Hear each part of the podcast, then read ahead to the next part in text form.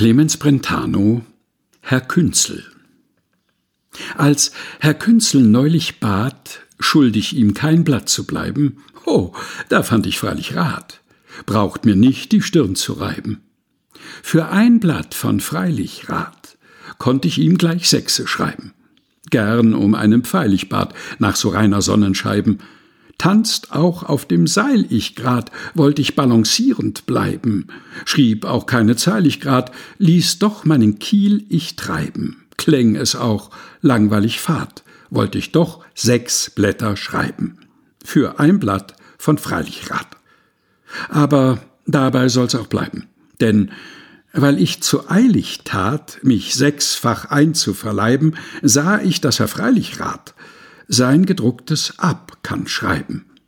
Ein gedrucktes Blatt ist seines, dies von meinen Sechsen eines. Weiter kriegt Herr Künzel keines.